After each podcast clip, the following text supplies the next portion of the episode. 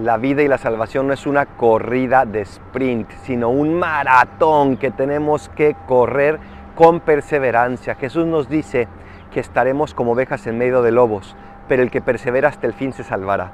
No importa lo que humanamente puedas pensar que has alcanzado o no, lo que importa es perseverar. ¿En qué?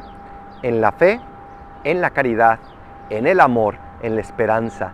Y ahí Dios hará su trabajo. Persevera, querido hermano, querida hermana. Dios te va a ayudar. Soy el Paradolfo. Recen por mí, yo rezo por ustedes. Bendiciones.